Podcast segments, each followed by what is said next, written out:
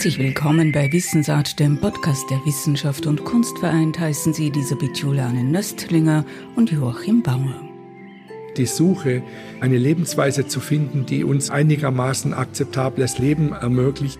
Diese Suche, die begleitet unsere Spezies Mensch, seitdem wir existieren. Und wir haben jetzt wieder so eine zugespitzte Lage. Und jetzt sind wir wirklich aufgerufen, den ganzen Erfindergeist, die Kreativität, zu der wir die Potenziale mitgegeben bekommen haben durch die Evolution, das jetzt zu aktivieren, Lösungen zu finden für die Situation, in der wir stehen.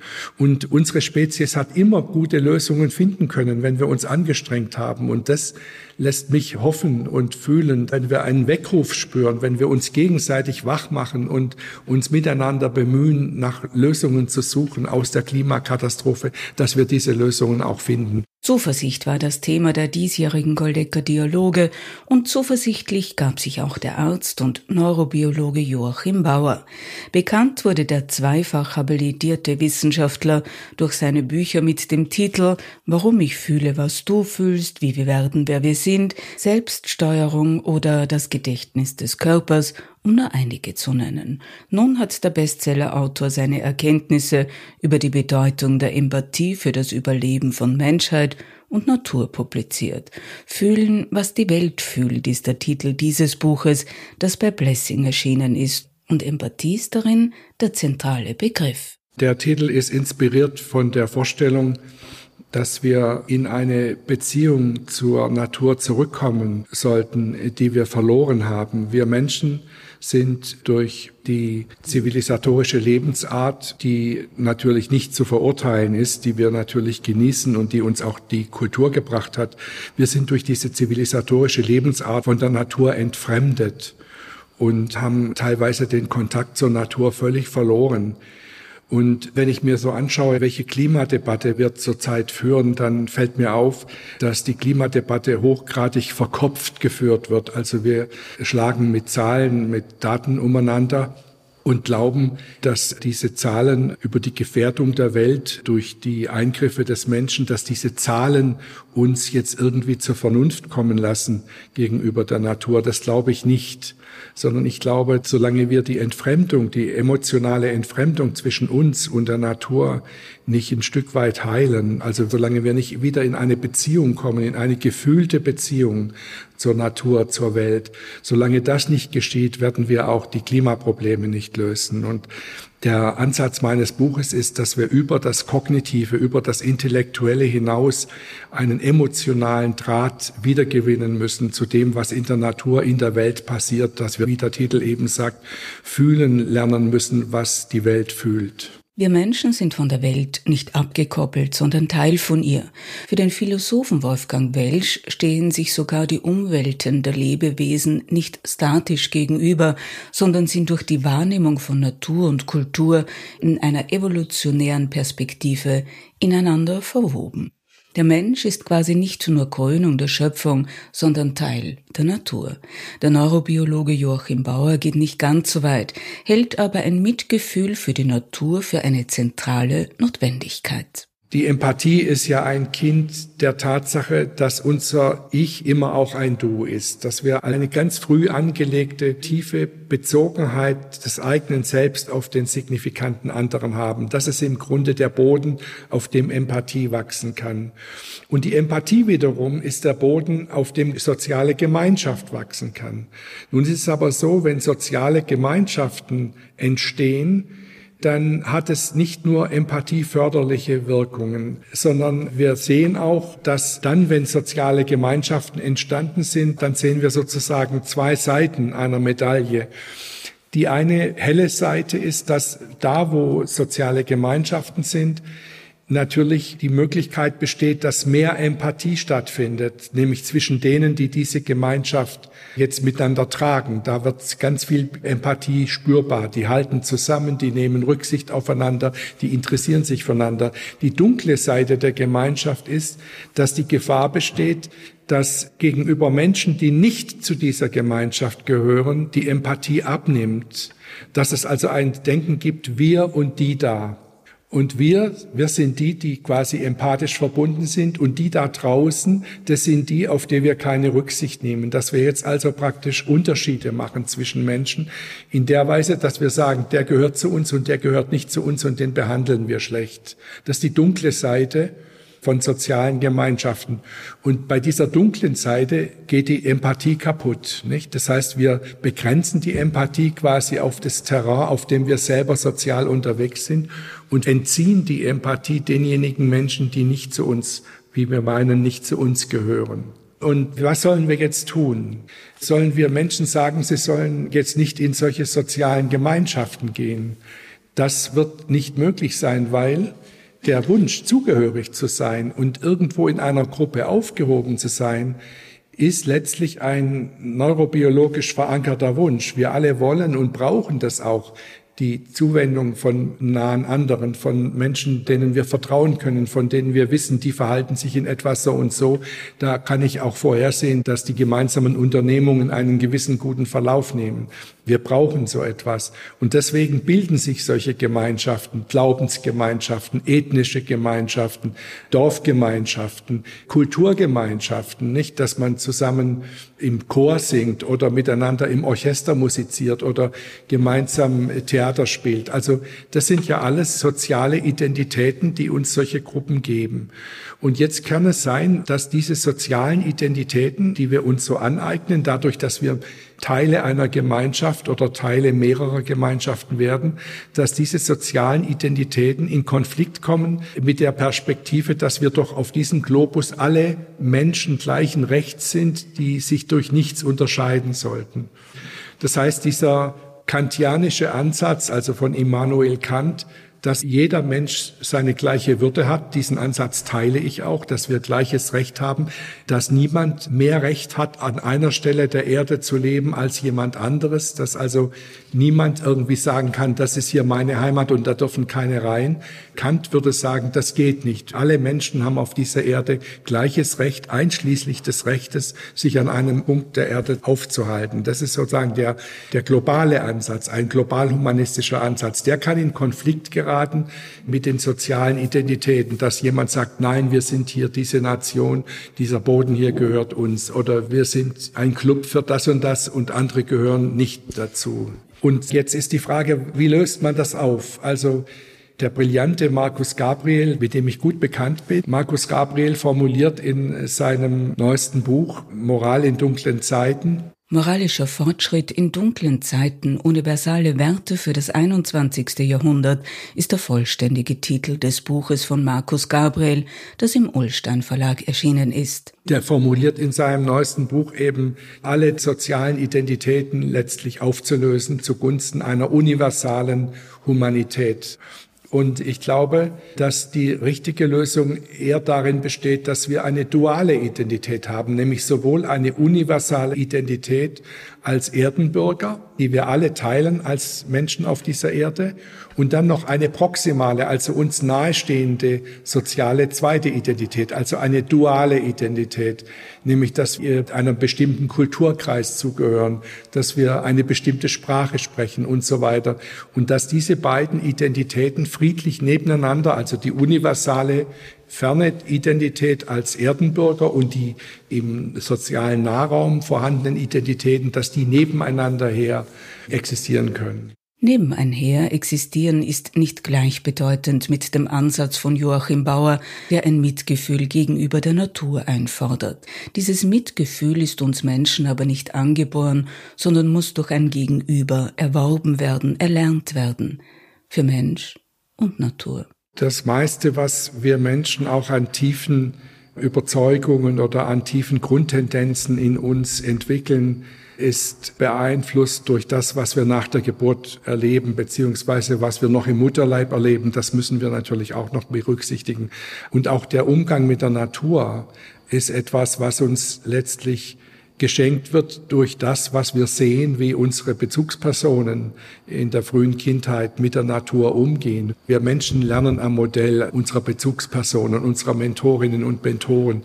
Und die Art, wie unsere Bezugspersonen miteinander umgehen, gibt mir ein Gefühl, wie Menschen miteinander umgehen sollen. Wie Bezugspersonen mit mir als Kind umgehen, gibt mir ein Gefühl, wie viel wert ich bin. Und wenn ich empathisch behandelt werde von meinen Bezugspersonen, gibt mir das einen Impuls, später selber empathisch mit anderen Menschen umzugehen. Und das Gleiche gilt auch für die Beziehung zur Natur.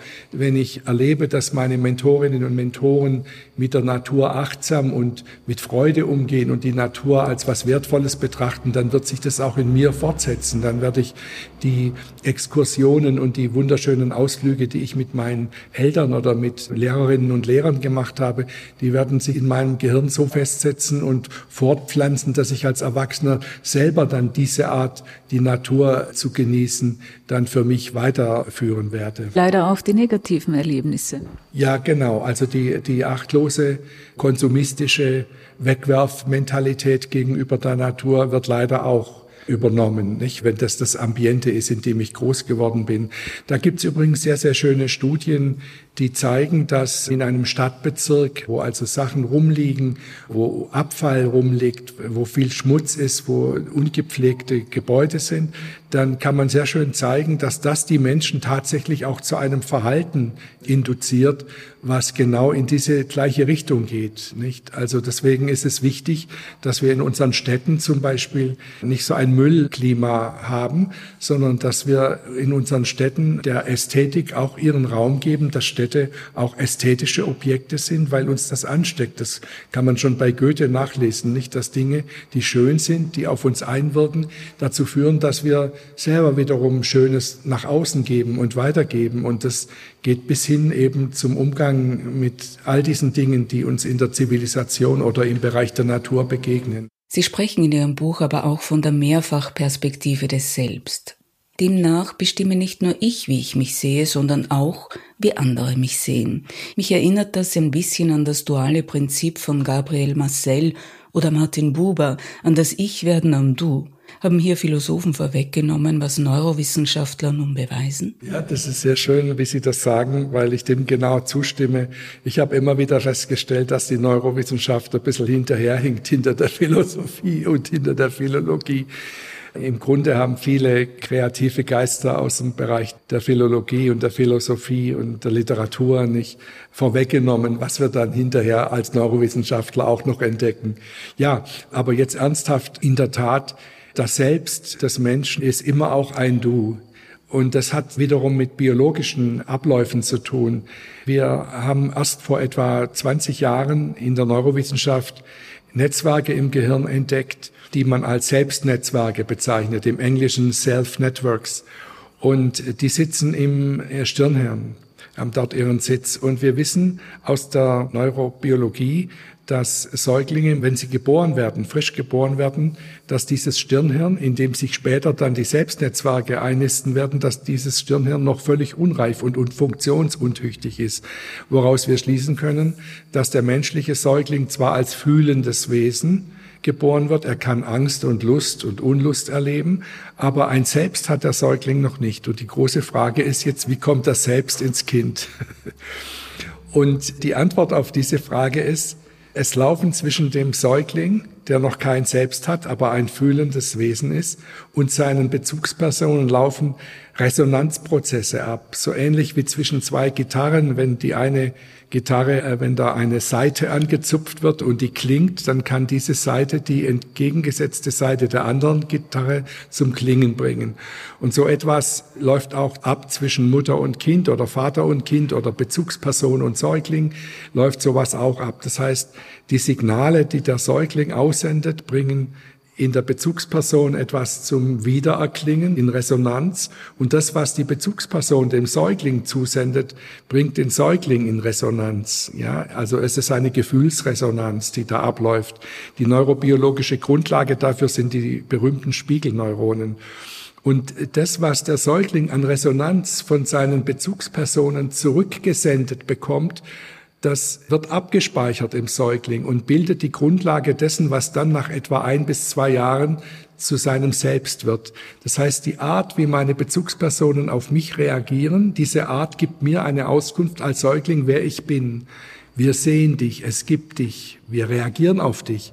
Und die Art, wie wir auf dich reagieren, gibt dir auch noch eine Auskunft, wer du bist. Bist du willkommen auf dieser Welt oder bist du nur jemand, der den anderen zur Last fällt? Also die Auskünfte, die wir da kriegen in diesen ganz frühen ersten Lebensmonaten, ist erstens die Auskunft, dass ich da bin, dass ich existiere, hier ist jemand auf meiner Seite und zweitens auch noch die Auskunft, wer ist denn das, der da hier ist? Ist das jemand, den man lieben kann, der willkommen auf der Welt ist oder ist es jemand, der es schwer auf der Welt hat? So kommt das selbst ins Kind.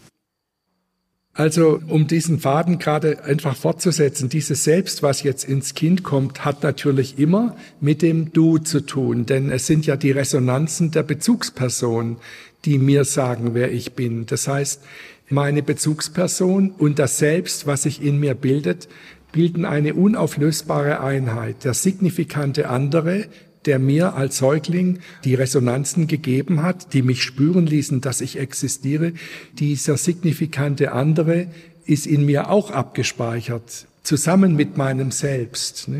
Und tatsächlich können wir in der Neurowissenschaft heute zeigen, dass diese von mir gerade vorhin schon erwähnten Selbstnetzwerke, die im Stirnhirn ihren Sitz haben, übrigens in einer Region hinter dem roten Bindi-Punkt der indischen Frauen, da sitzen die Selbstnetzwerke, dass dort in diesen Netzwerken nicht nur mein Selbst seinen Sitz hat, sondern auch signifikante andere dort abgespeichert sind. Das heißt, jedes Mal, wenn ich mein Selbst aufrufe, quasi ins Erleben, in mein subjektives Erleben aufrufe, rufe ich auch meine Vorstellungen auf über den signifikanten anderen. Ich kann mich selbst nicht denken, ohne den anderen, jedenfalls den signifikanten anderen mitzudenken. Und das ist das ganz Besondere des menschlichen Selbst ausmacht, dass wir so ein Ich-Du-Selbst sind, ein Mehrperspektiven-Selbst sind. Das heißt also, dass wir beeinflussbar sind und abhängig von anderen. Ist das auch eine Voraussetzung für Bildung und Erziehung? Was bedeutet das für den Wechsel einer Peer Group? Wie schwierig ist das, wenn sich ein Mensch von einer Gruppe oder gar von seiner Familie ablösen will? Und was ist das Extended Self? Die besondere Verbindung zwischen selbst und nicht selbst, zwischen mir und dem signifikanten anderen, die bleibt natürlich lebenslang erhalten, obwohl ich natürlich beim Heranwachsen anfange, mein Selbst vom anderen auch abzugrenzen. Das heißt, eine wichtige Entwicklungsleistung ist schon, dass ich anfange zu begreifen, was unterscheidet mich von den anderen, nicht? Und dazu haben wir ja zwei wichtige Phasen in der Entwicklung. Erstmal die Trotzphase im etwa dritten, vierten Lebensjahr, wo das Kind anfängt, Nein zu sagen und dann nochmal die Pubertät, wo ich dann wirklich aufhöre, andere zu imitieren, die mich bisher begleitet haben und wo ich sozusagen ein richtiges, bewusstes Gegenprogramm dagegen setze, um meine Individualität zu markieren. Trotzdem wenn ich dann durch diese Reifungsprozesse der Individuation hindurchgegangen bin, werde ich entdecken, dass der signifikante andere lebenslang wichtig für mich bleibt. Das entdecke ich spätestens, wenn ich meine ersten Lieben, meine erste Verliebtheit, meine ersten Partnerschaften eingehe. Dann entdeckt man, dass der andere zu einem Teil meines Selbst werden kann und dass es sowas gibt wie ein erweitertes Selbst, ein extended Self, nicht? Das hat sehr reizvolle Aspekte. Einmal, weil natürlich der andere, der neue signifikante andere, meinen Raum, meinen Lebenserfahrungs- und Sinnenraum erweitert durch seine eigenen Eindrücke, die jetzt praktisch Teil meiner eigenen Welt werden können.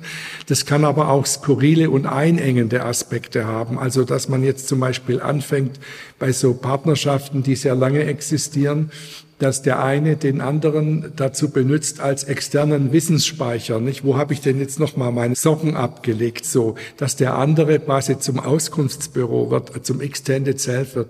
Und eine ganz interessante Sache ist, dass auch Objekte zu einem Extended Self werden können. Also nicht nur Menschen, sondern auch Objekte wie zum Beispiel das Handy bei modernen Menschen. Nicht? Dass wir im Handy, wo wir ja mit dem Handy dann zum Beispiel die sozialen Netzwerke bedienen, unser Account in den sozialen Netzwerken bei Facebook oder bei Instagram bedienen, dass diese Accounts, diese virtuellen Räume auch zu einem Teil unseres Selbst werden. Viel wesentlicher ist Joachim Bauer jedoch die Verbindung von Mensch und Natur und die Bedeutung der Empathie. Nur durch das Mitgefühl kann seiner Erkenntnis gemäß die Klimakrise eingedämmt und der Fortbestand der Erde gesichert werden. Ein Zitat von Charles Darwin stärkt ihn dabei. Mein Impuls, den ich mit meinem Buch Fühlen, was die Welt fühlt, gebe, geht ja dahin, dass wir Empathie nicht nur gegenüber unseresgleichen erleben und leben können, sondern eben auch gegenüber der Natur, dass die Natur auch etwas ist, was unsere Empathie beanspruchen darf. Und da bin ich in diesem Punkt mit Darwin, dem großen Begründer der modernen Biologie, finde ich da Unterstützung. Denn Darwin hat in, in einem wunderschönen Zitat äh, selbst geäußert, dass die Fähigkeit des Menschen mit anderen Spezies Gefühle, Mitgefühl zu haben, Empathie zu haben, dass das etwas Wunderbares sei, dass es eine der edelsten Errungenschaften des menschlichen Geistes sei. Und insoweit fühle ich mich da in meinem Ansatz auch durch Charles Darwin unterstützt. Charles Darwins Unterstützung geht auf das Jahr 1871 zurück. Seither ist viel an Naturzerstörung geschehen. Die Corona-Pandemie sieht Joachim Bauer als eine Folge der Naturzerstörung und fürchtet, dass sie nur ein Glied in einer Reihe von Ereignissen sei, die sich fortsetzen werden. Immerhin beträgt die Erwärmung der Erdoberfläche zwischen 1970 und heute ein Grad Celsius. Ursache der Erderwärmung sind die Treibhausgase. Sie behindern die Abstrahlung von Wärme durch die Erde, ohne die Sonneneinstrahlung zu vermindern. Die Verbrennung fossiler Energieträger und die Tierhaltung in der Landwirtschaft sind ebenfalls große Treibhausgaserzeuger. Dem könnten die Menschen durch weniger Fleischkonsum entgegenwirken. Neben der Fehlentwicklung der globalen Landwirtschaft steht die Verbrennung fossiler Energieträger wie Öl, Gas und Kohle. Jetzt liegt die Erde im Fieber. Dass sie zu brennen beginnt, gilt es zu verhindern. Wir haben jetzt eine zugespitzte Lage, in diesem Falle jetzt auf globaler Ebene, die Tatsache der fortgeschrittenen Naturzerstörung. Wir haben den Zusammenhang zwischen Naturzerstörung und der Gefährdung unserer Gesundheit, unserer Lebensgrundlagen. Und jetzt sind wir wirklich aufgerufen, den ganzen Erfindergeist, die Kreativität, zu der wir die Potenziale mitgegeben bekommen haben durch die Evolution, das jetzt zu aktivieren, Lösungen zu finden für die Situation, in der wir stehen. Und unsere Spezies hat immer gute Lösungen finden können, wenn wir uns angestrengt haben. Und das lässt mich hoffen und fühlen, wenn wir einen Weckruf spüren, wenn wir uns gegenseitig wach machen und uns miteinander bemühen, nach Lösungen zu suchen aus der Klimakatastrophe, dass wir diese Lösungen auch finden. Und dazu gehört sicher auch, dass wir unseren eigenen Lebensstil mit verändern. Das heißt, wir können so, wie wir bisher gelebt haben, mit so viel Verbrauch von Ressourcen, mit so viel Verbrauch von fossilen Energien, mit, mit so viel Konsumismus, so werden wir sicher die Probleme Probleme nicht lösen. Das heißt, es braucht auch eine Veränderung unseres eigenen Lebensstils. Und dieser ist derzeit konsumorientiert und hedonisch. Für Joachim Bauer ist ein eudaimonischer Lebensstil ein Parallelweg, um nicht zu sagen eine Alternative. Ich möchte niemandem vorschreiben, wie er leben soll und ob Menschen hedonisch oder eudaimonisch leben, also entweder genusssüchtig leben oder sinngeleitet leben. Das möchte ich jedem Einzelnen überlassen.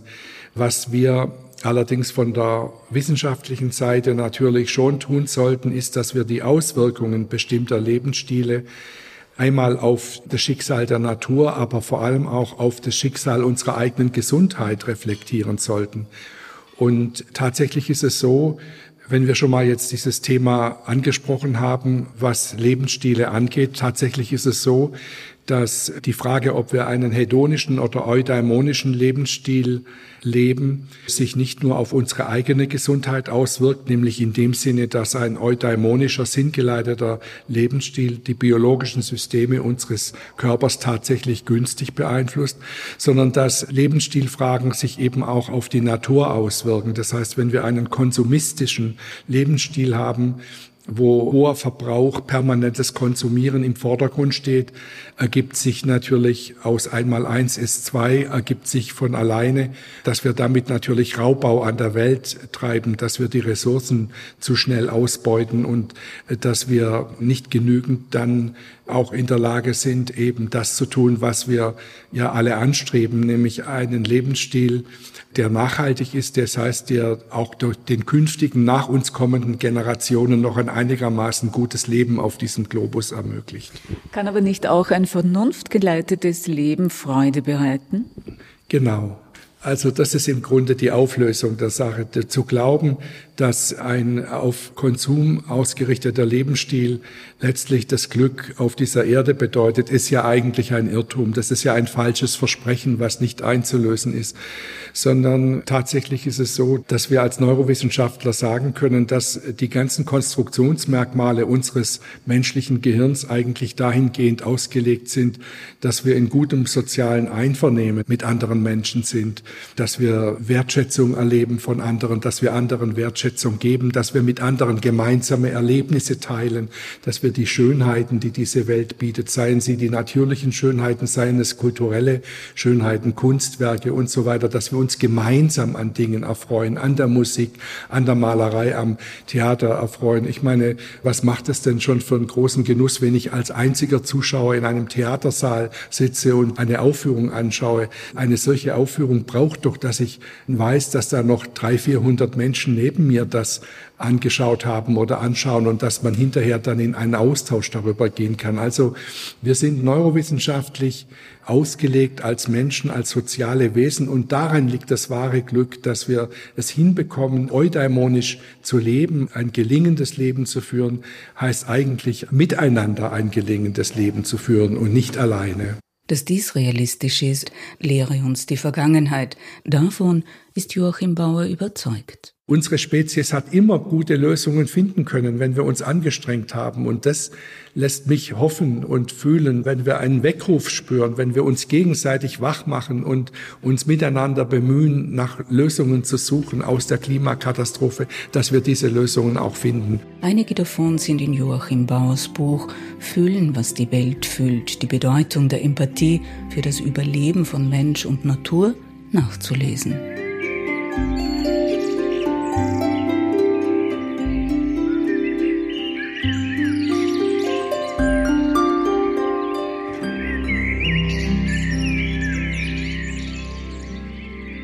Sie hörten Wissensart, dem Podcast der Wissenschaft und Kunst vereint. Auf bald, sagt Elisabeth Juliane Nöstlinger.